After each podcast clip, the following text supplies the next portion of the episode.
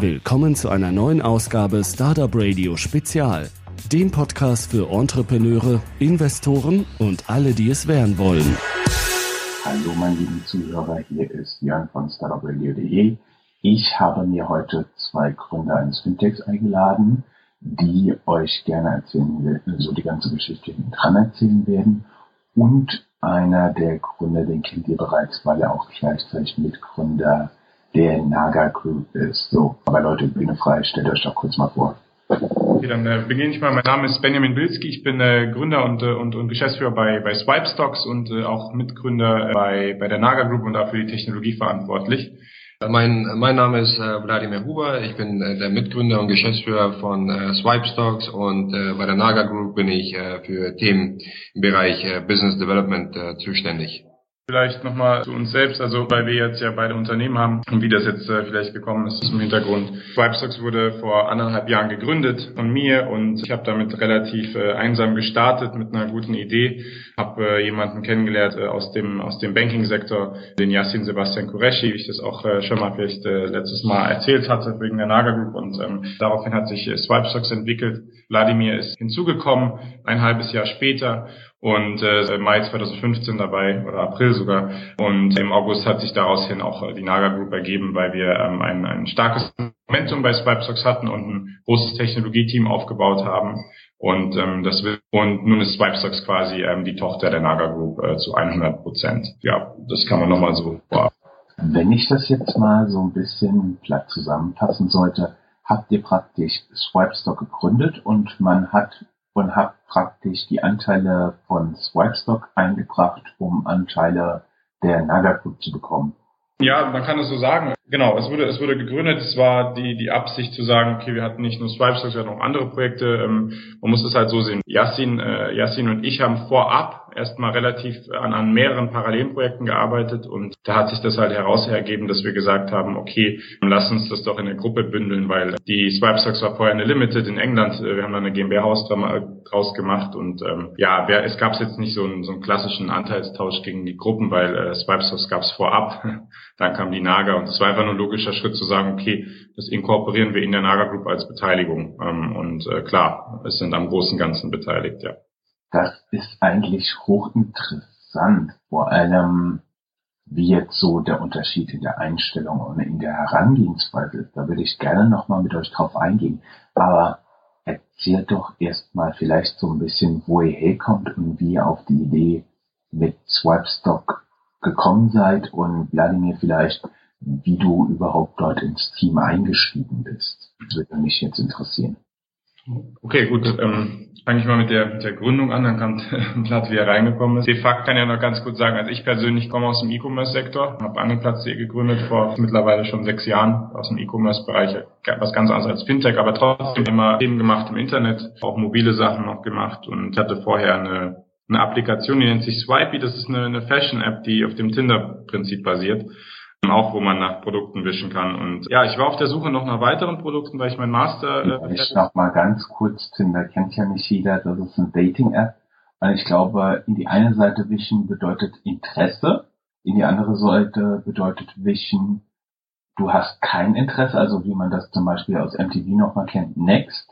Mhm. Sollte die andere Person auch in die gleiche Richtung wischen, habt ihr praktisch ein Match und werdet euch einander vorgestellt so funktioniert, glaube ich, Tinder, ne? wobei ich nicht weiß, was rechts und links ist, Like oder Dislike.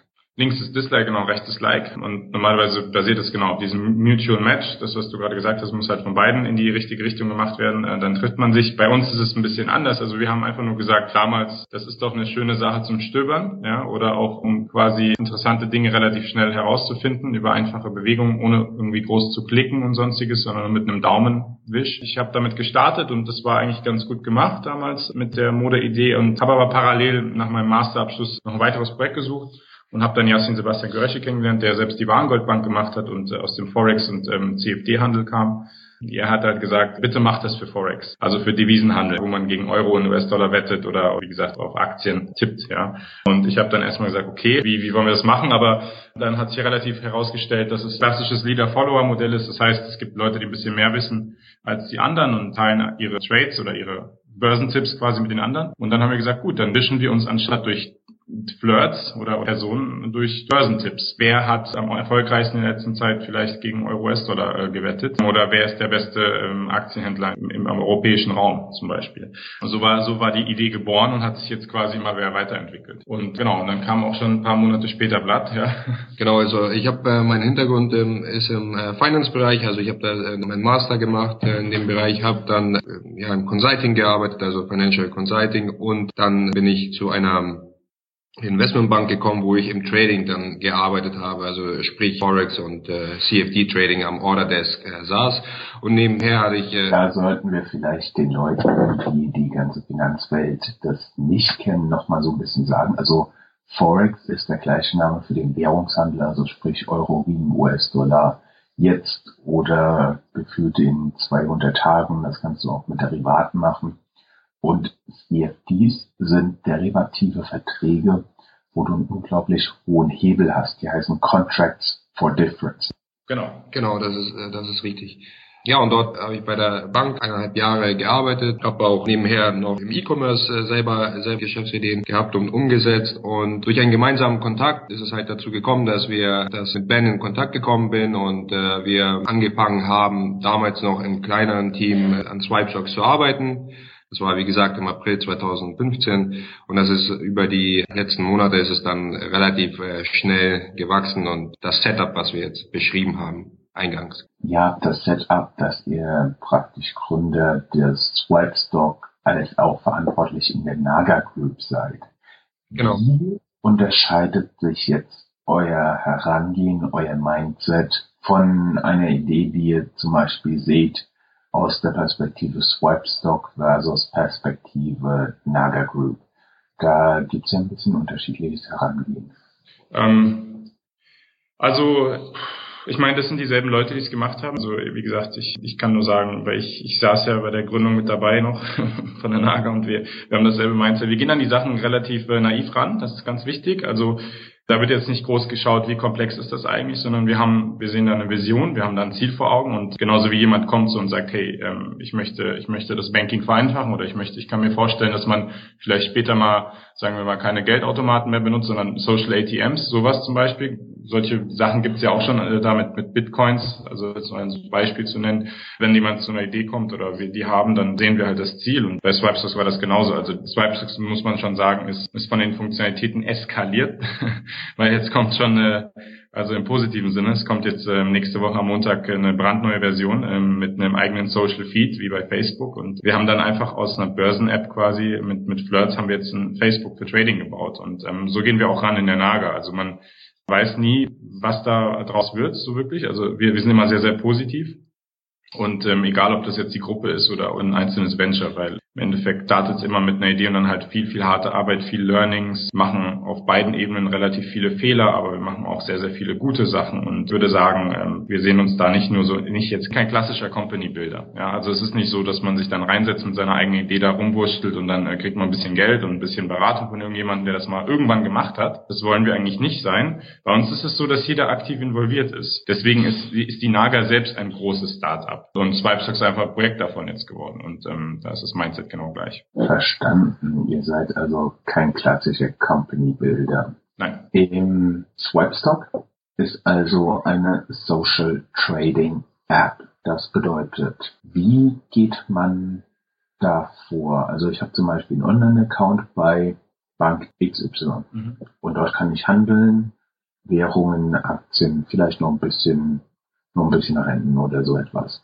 Was musst du dann machen? Wir bieten jetzt aktuell noch das Demo-Trading an, aber in Zukunft wirst du dann die Möglichkeit haben, deinen Account mit dem Broker oder der Bank mit Swipestocks zu verbinden, also indem du dich davor bei Swipestocks registriert hast und kannst dort ähm, über die App Tra Trades selber traden oder äh, nach Trades äh, wischen und andere Tra Trades kopieren und alles, was du auf unserer Plattform machst, auf unserer App, wird dann in deinem Broker oder deinem Bankaccount äh, reflektiert. Das bedeutet, ich greife über diese App, wenn ich praktisch ein Trade mag, wenn ich das für eine gute Transaktion halte, kann ich die über dieses Like praktisch replizieren und damit greift ihr dann praktisch aber auch auf den Account von mir zu. Genau. Dadurch kann mh, mein Account diese Transaktion ausfüllen.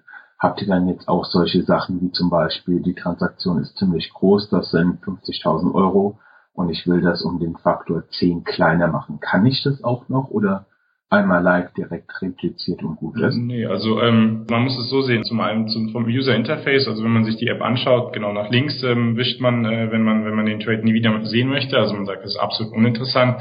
Ähm, ein nach rechts wischen, ein Like quasi ist, ähm, dass man dass man sich das auf seine Watchlist packt und sich das zum später anschauen. Aber mitten auf dem Bildschirm, wo, wo man diesen Dislike und Like hat, kann man auch draufdrücken auf den Knopf, ja. Der nennt sich Kopieren. Und äh, wenn du diesen Kopierbutton tappst, dann kannst du festlegen, ähm, wie viel Geld möchtest du einsetzen.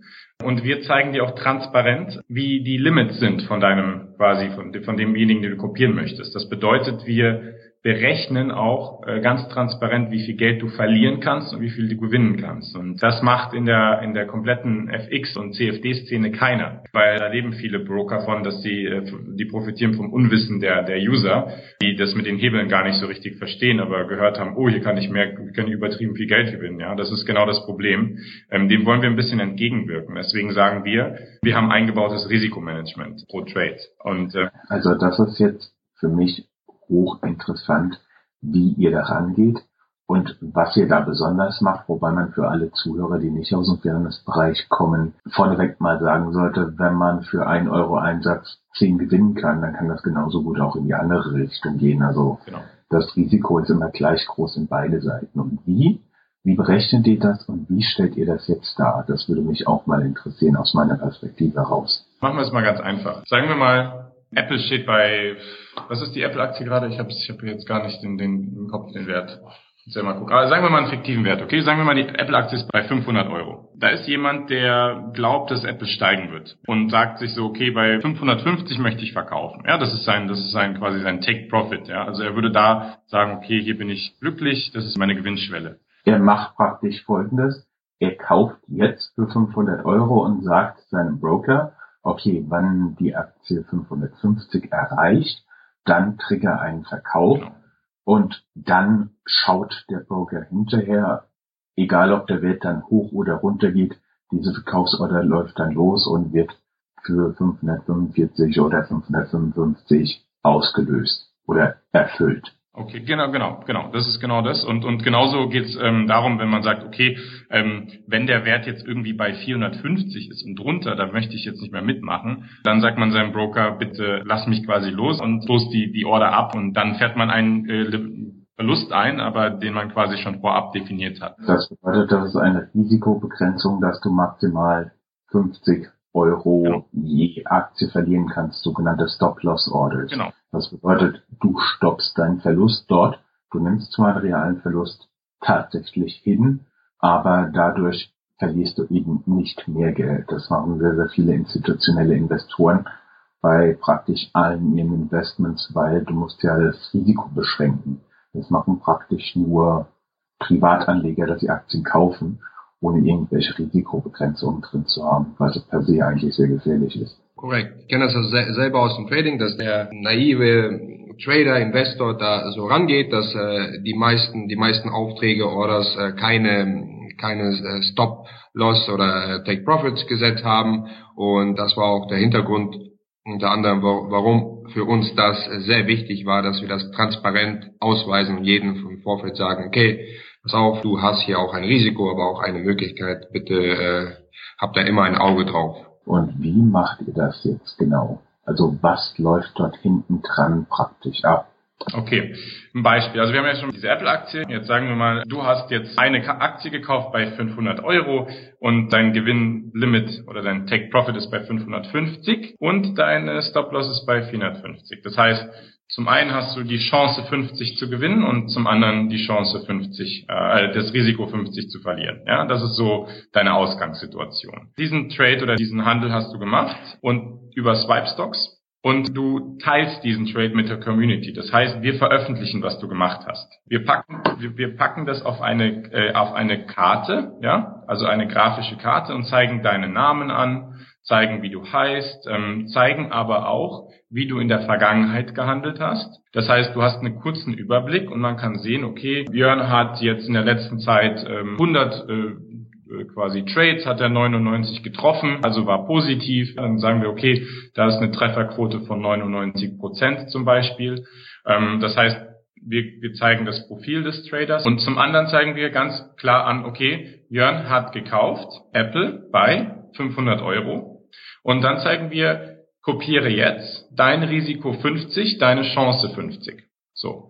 Und das ist quasi das, was wir, was wir den ersten Blick machen. Ähm, du klickst rein und sagst, okay, hört sich ganz gut an. Der Jörn, der hat ja, der trifft ja fast alles im positiven Bereich, also ich kann ihm vertrauen. Und 50 Euro Verlust und 50 ähm, Chance hört sich für mich ganz gut an. Ich klicke auf Kopieren, kaufe auch eine Aktie nach, kopiere quasi deine Handlung. Und du bekommst einen Bonus dafür. Das Ganze lohnt sich also praktisch für den, der seine Trades offenlegt, dadurch, dass ihr mit Brokern kooperiert. Wie läuft das genau? Genau, also ähm, de facto ist es so, ähm, die Broker entlohnen uns dafür, dafür natürlich, dass wir deren Trader aktivieren. Das ist also das Grundgeschäft der Broker und Händler ist ja im Endeffekt so, man, man möchte Volumen generieren, ähm, damit man auch Geld verdient. Weil das bedeutet, die Broker verdienen einfach dran. Jedes Mal, wenn du eine Transaktion machst, zahlst du Gebühren und hauptsächlich verdienen Broker an diesen Gebühren. Korrekt, genau. Es ist äh, im Aktienhandel reden wir von, ich glaube, äh, 10 Euro pro Order. Ne? Ja, genau. Also das ist äh, im Aktienhandel, sage ich mal, im klassischen ist es äh, ist es die Kommission, die Gebühr. Bei ähm, im Forex-Bereich da sprechen wir eher über den Spread. Das heißt, was die Broker verdienen, das ist schon im Spread. Und der Spread ist, um das mal kurz zu erklären, für die, die den Begriff nicht kennen, das ist einfach die Differenz zwischen dem äh, Kaufpreis und dem Verkaufspreis. Und die kann bei FX-Transaktionen bis, ich glaube, auf die fünfte Stelle hinter dem Komma berechnet werden. Das macht dann Sinn, wenn man sich überlegt, welche riesigen Summen dort jeden Tag hin und her geschoben werden. Da kann auch die fünfte Stelle nach dem Komma ziemlich schnell viel Geld ausmachen, wenn du Milliardenbeträge hin und her schiebst auf dem Forex-Markt. Es, es, werden fünf Stellen ausgewiesen, aber die vierte Stelle ist, hinterm Komma ist die entscheidende. Also ähm, nennt man PIP. Also das ist das ist der PIP und äh, da ist die Gebühr wahrscheinlich am meisten reflektiert, ähm, wo die Broker dann quasi ihr Geld verdienen. Und bei einem sagen wir, bei einem klassischen bei einem Lot, ja, also einem Volumen von äh, 100.000, ja, sagen wir mal Euro US-Dollar, dann von, bei einem Volumen von 100.000 US-Dollar wäre dann ein PIP, also einfach nur diese kleine Bewegung der vierten Nachkommastelle, wäre dann äh, 10 US-Dollar wert. Das heißt, wie du schon gesagt hast, man kann mit, ähm, man kann da innerhalb von Sekunden sehr, sehr viel Geld machen oder sehr viel Geld auch dann entsprechend verlieren. Das verstehe ich. Ihr seid aber damit formal kein Finanzdienstleister. Das bedeutet, ihr seid eine App und alles, was Geld, Transaktionen und das Bankgeschäft betrifft, liegt bei den jeweiligen Brokern. Genau, also so, so starten wir. Ähm, wir sehen uns als, ähm, also wir sind sehr, sehr stark technologiegetrieben, das muss man auch so sehen. Also es ist nicht nur die Idee für den Endnutzer, sondern im Endeffekt bauen wir hier eine, eine komplette Trading-Lösung für, für jedermann auch auf, auch für später für andere Unternehmen, weil wir eine offene API, also eine Schnittstelle bauen. Die ist äh, sehr, sehr wichtig. Das heißt, wir probieren natürlich so viele Broker wie möglich anzubinden und so dass jeder, der einen Account hat mit seinem Broker seiner Wahl oder seiner Depotbank, sich auch anbinden kann über über einfach den, den die Accountnummer, Teilnehmernummer und das Passwort. Ja, das ist so quasi das Zielbild. Und definitiv werden wir vielleicht auch engere Partner haben, aber das äh, denke ich erstmal nicht. Also wir werden da erstmal ähm, uns als Trading-Plattform sehen, die Brokern es ermöglicht, über großen Fokus auf Mobilgeräte perfekt positioniert zu werden. Weil man muss immer noch sagen, auch man muss viel erklären, ja, es ist ein, ein Thema, was Education braucht. Und ähm, wenn man FX und äh, CFDs beginnt zu traden, dann hat man diese diese hässlichen Terminals, ja, also diese riesigen Screens mit den vielen Charts und den Zahlen. Und das erschlägt doch schon ein. Und wir wollen das ein bisschen mehr, sage ich mal, Mainstream aufbauen mit denselben Funktionsumfang, aber auch einfacher, so dass es man vielleicht das ohne Doktortitel auch verstehen kann, weil es ist wirklich wirklich schon sehr sehr interessant, wie da mit dem Unwissen der Leute äh, relativ viel Geld gemacht wird. Stimmt und das Schlimme ist, man sieht es unter Umständen als Endnutzer noch nicht einmal. Jetzt hätte ich noch eine Frage. Wie seid ihr eigentlich finanziert? Sucht ihr Investoren und wie sieht der Ausblick aus? Also was, was macht ihr da als nächstes? Social Feed, ihr seht euch als eine Plattform und was, was wollt ihr da noch antriggern? Also ich habe verstanden, es gibt im Moment primär Aktien und Währungsgeschäfte. Zur Finanzierungsfrage, also ja, wir sind, wir sind finanziert worden äh, bis dato von ähm, Business Angels, ja, also da hat unter anderem auch der ähm, der Yasin Sebastian Qureshi hat da relativ äh, viel Kapital eingesteckt, um Swipe Stocks voranzutreiben. Aktuell sind wir dabei, ähm, die Series A vorzubereiten, sind ähm, mit äh, einigen Investoren in Gespräch, aber man muss dabei sagen, dass wir das Geld auf äh, Gruppenebene versuchen äh, zu raisen. Das bedeutet halt auf äh, Naga für die für die Aktiengesellschaft und ähm, die Series A Runde wollen wir möglichst im äh, März, April, Mai, sage ich mal, äh, abschließen. Genau, es sieht schon äh, teilweise sehr sehr gut aus und ähm, ja, äh, wir können aktuell uns äh, sehr auf die Produktentwicklung fokussieren. Das heißt, äh, was Ben vorhin schon ähm, angedeutet hat, wir haben jetzt äh, die letzten paar Wochen, Monate an der Verbesserung der App gearbeitet. Kommt jetzt eine neue Version am Montag raus, die wird, die wird soweit stabil und von den Funktionen sehr, sehr weitläufig sein, dass wir uns dann in den nächsten Monaten auf, weiter auf die Stabilisierung fokussieren wollen um dann auch mit dem Live-Trading, also das heißt mit dem richtigen Geld, inklusive Anbindung der äh, Partner, zu starten. Zum Ausblick de facto, genau wie Latz gesagt hat, zum einen machen wir ähm, Produktfeatures haben wir entwickelt, wir haben Finanzierung läuft, das sind Themen, die da müssen wir uns äh, momentan nicht so viele Gedanken machen, das ist alles in Ordnung. Und zum Ausblick, wir werden probieren, so viele möglich einzubinden, also so viele Brokerages wie möglich, also jetzt kommen noch Interactive Brokers, im nächsten Zuge, wir wollen auch noch mit Robin Hood sprechen, was eine relativ große amerikanische Applikation jetzt ist, die äh, es ermöglicht, ohne äh, Handelsgebühren auch zu traden, was für uns auch sehr interessant ist, weil die auch diesen äh, Ansatz fahren, auch ein bisschen mal das Ganze zu demokratisieren in dem Bereich. Aber wir werden uns auf, auf ähm, Aktien, CFDs und FX äh, spezialisieren. Da werden wir auch erstmal bleiben. Und wir sehen Swipe Stocks als äh, Community, weil auch die Features, die jetzt kommen, die sind relativ wichtig zu erwähnen. Man kann jetzt auch, wenn man, wie wir auch eingangs gesagt haben, wenn jemand einen Trade macht, man kann sich dabei filmen das heißt, du kannst sagen, ich mache jetzt einen Apple Trade und äh, danach nimmst du ein 15-sekundiges Video auf und erklärst deine Investmententscheidung. Das bedeutet, dass die, dass die Karte, die du swipest dann als anderer Nutzer ähm, oder wischst, äh, da siehst du ein Video, was du dir vorab anschauen kannst. Das heißt, du kannst es nicht nur anfassen mit deinem Handy, du kannst nicht nur hören, sondern sehen und alle möglichen Sinne sind da angesprochen und ähm, es ist halt auch relativ wichtig für die Credibility, also für die Glaubwürdigkeit des Trades. Und du kannst dann deinen Followern quasi erzählen, was du tust, ja. Und das gab es bis jetzt noch nicht. Wenn ich das richtig verstehe, seid ihr im Moment noch hier auf einer Demo-Funktion. Das bedeutet, die realen Transaktionen, die kommen jetzt erst. Genau.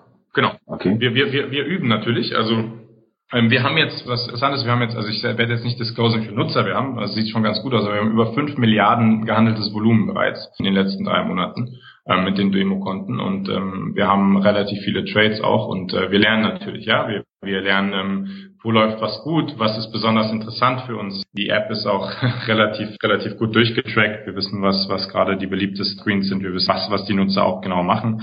Aber wir testen auch unser System und entwickeln das stetig weiter.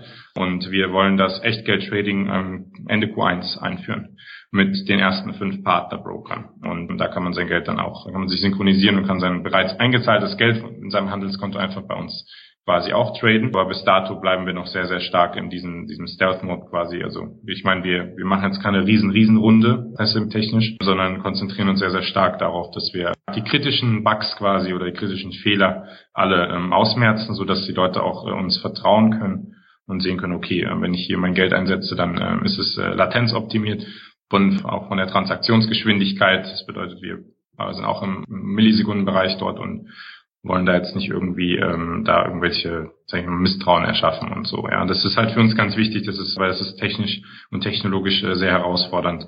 Und wir haben jetzt auch mittlerweile 25 Senior Developer, was in der Phase vielleicht auch schon zeigt, dass wir sehr sehr großen Fokus darauf legen. Kannst du vielleicht noch mal kurz was zur Latenzzeit sagen und warum die insbesondere im Volksbereich relevant ist, weil das vielen Leuten, die vor ihrem Screen sitzen, vielleicht auch nicht so präsent ist, wenn sie dort eine US-Dollar, Euro, was auch immer Transaktion machen, was da tatsächlich alles zwischendrin passieren kann, zwischen zwei Tasten.